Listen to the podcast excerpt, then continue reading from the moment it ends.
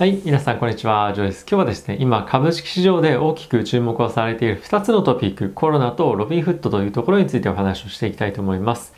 でまずコロナの方なんですけれども、これはですね、ワクチンの供給から接種というところが一つ大きな問題となっていまして、もう一つは変異種に対しての今対応というところになっています。まずはですね、コロナのワクチンの供給から接種というところに話を持っていきたいと思うんですけれども、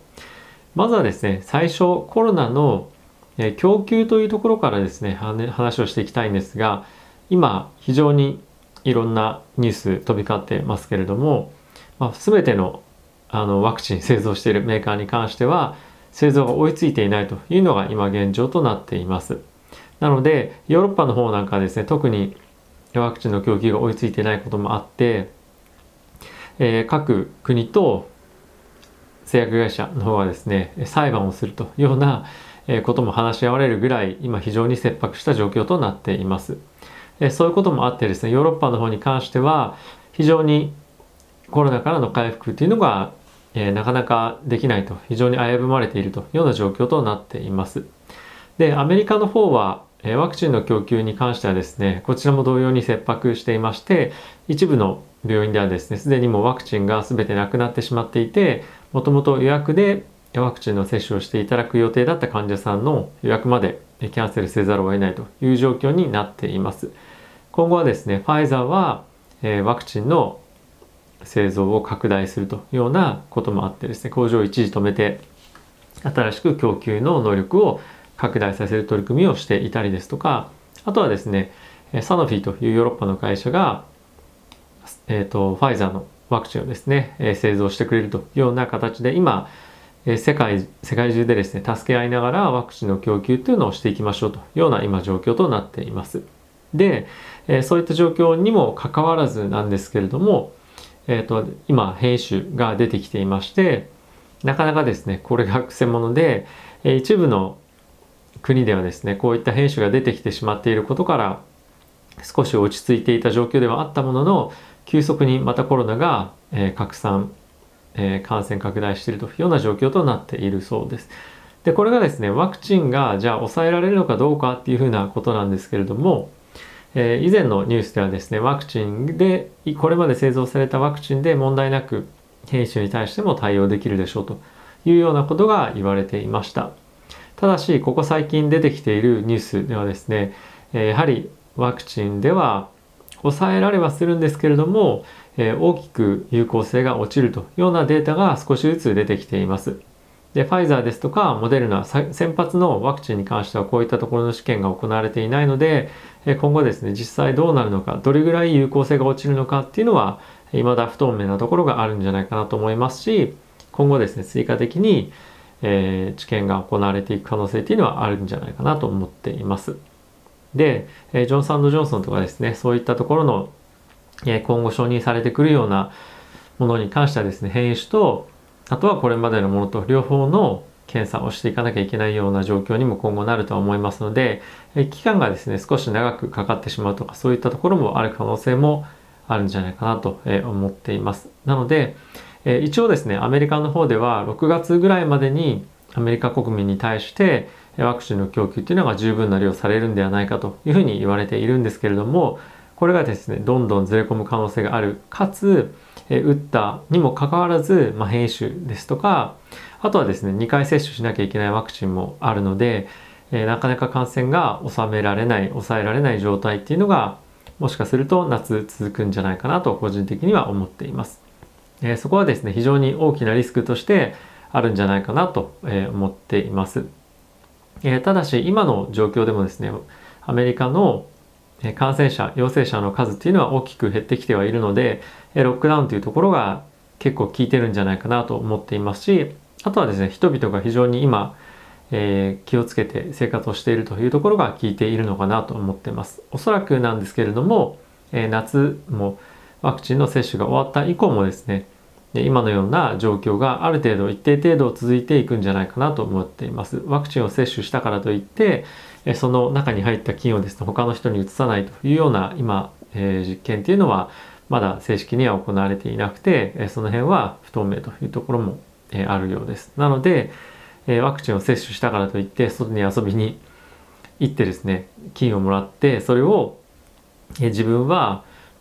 えー陽性の反応が出ないけれども他者に移すということもあるので今後もですね継続的に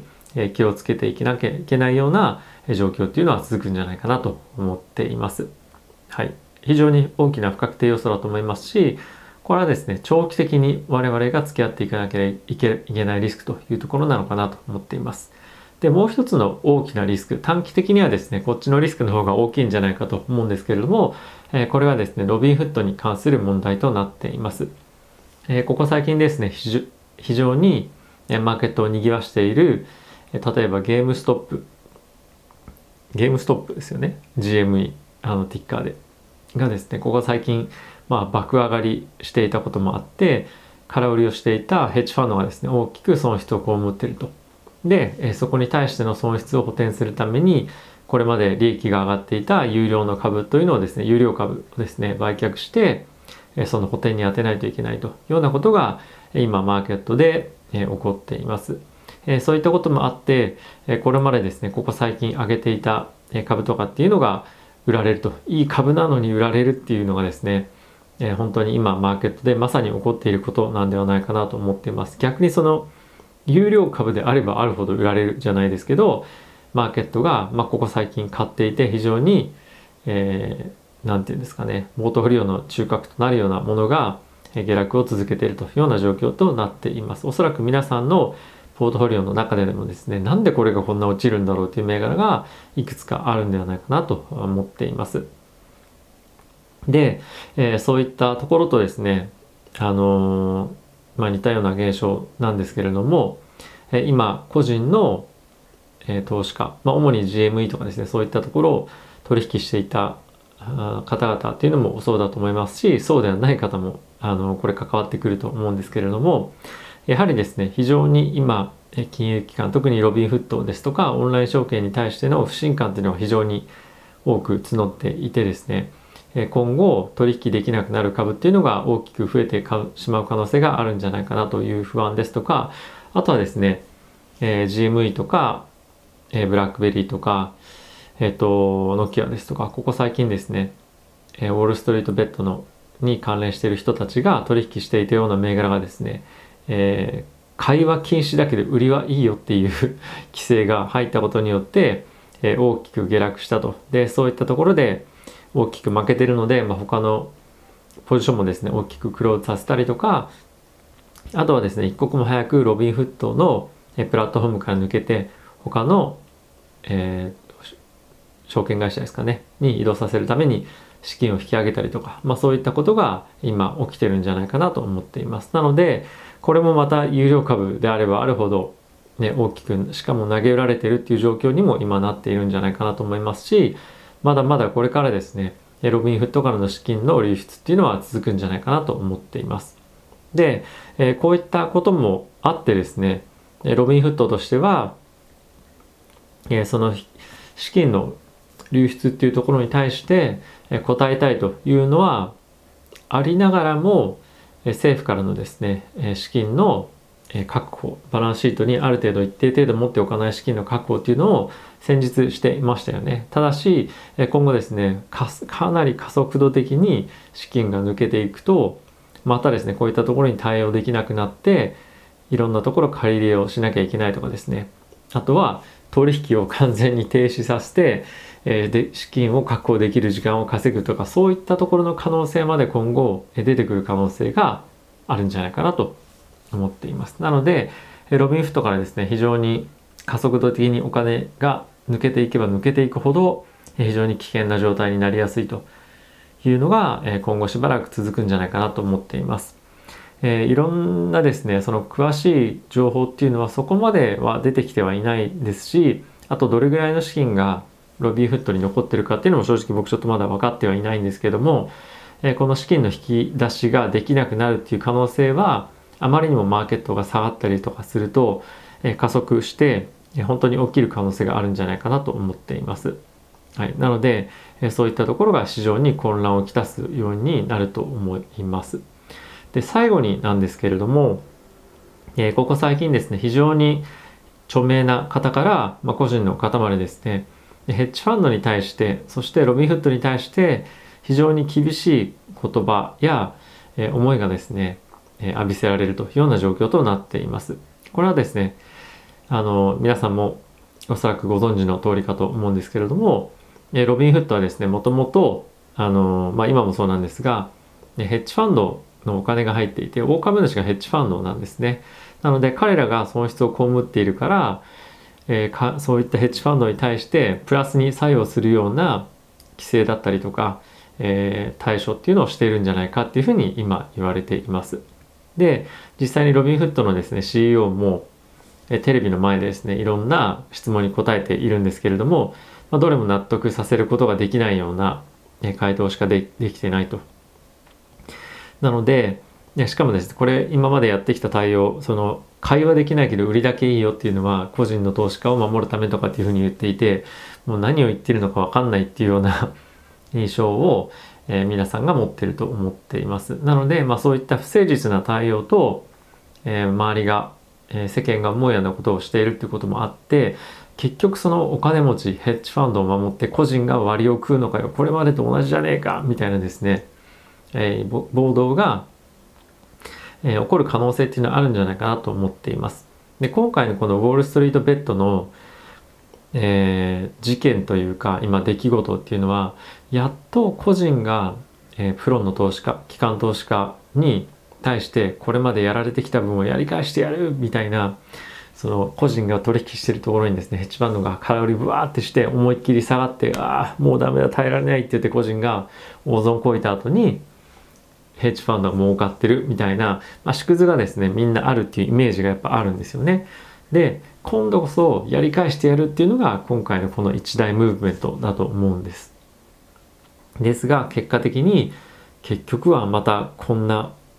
風な流れになるのかよまたかよっていうのがやっぱ今あると思うんですよね。でこういったところから、えー、やっぱ見るとですねお金持ちはどんどんお金持ちになってそうじゃない人たちはどんどんまあ、貧乏じゃないですけどこの格差がどんどん開いていくっていうところが今後あるとさらにあると思いますししかもですねこの今一般の個人投資家っていうのは給付金をもらってそれをこれだけじゃ生きていけないからもっと増やすために、えー、いろんな借金とかねあるのにそれを返すために今株式上にお金を入れてるのに、えー、これで大損を超えてしまうともうどういうふうに生きていけば生きていけばいいんだよっていう人がですねたくさんいるんですよね。なのでこの格差が開くかつこの分断っていうのが大きく進むことで不満が溜まってかつこういったことがここ最近ブラック・ライブスマターとかいろんなところでありましたけれども、えー、暴動とアメリカの分断化かつ今後暴動に発展した可能性っていうのがあるんじゃないかなと思っています。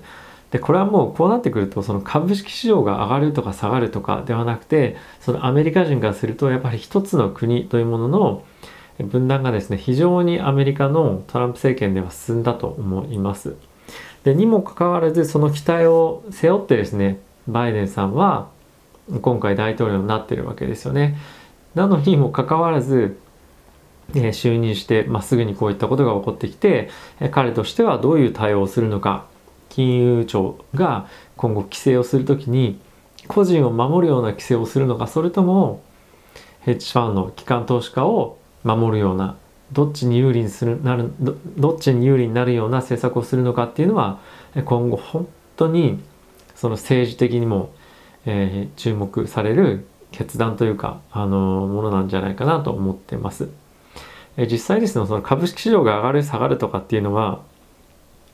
まあ多分一時的なものだと思います。先ほども言ったみたいに一時的な資金難だったりとかそういったとこから今投げ打って株式市場は今後景気が回復してくるようであれば自然と戻ってくるものだと思います。ただしこの政治的分断がですねアメリカの国内で起こってさらに深刻になっていくとですね今後、えー、非常に長期的に大きな問題となるような大きな何か暴動を分断を引き起こすような出来事のきっかけになるんじゃないかなと思っています。まあ、一番心配なのは今のこの格差分断暴動というところかなと僕は思っています。はい。今ですね、こういったご説明したところが今株式市場が直面している大きなリスクかと思います。まあ、おさらいすると、えっと、コロナとあとは、えー、ロビンフット問題といったところの大きな2つがあって、えコロナの方に関してはワクチンの供給そして接種であとは、えー、変異種に対してこのワクチンが効くのかどうなのかというところですね。で今後新しい変異種っていうのもまだまだ出てくる可能性はあります。で、ロビンフットに関しては、えヘッジファンドの有料株、優位株の売却と、あとはですね、それに伴う個人の投げ売り、そして、あとはロビンフットの資金難、最後にアメリカ国内の格差拡大分断の、えさらに進むかもしれないというポイントと、あとは、えそれによって生じるかもしれない暴動というところがあるのかなと思っています。え来週以降もですね、非常に不安定な相場が継続すると思ってますので、えこういったところをぜひ、え注意しながらマーケット見ていていただけたらなと思ってます。ということで、えまた次回の動画でお会いしましょう。さよなら。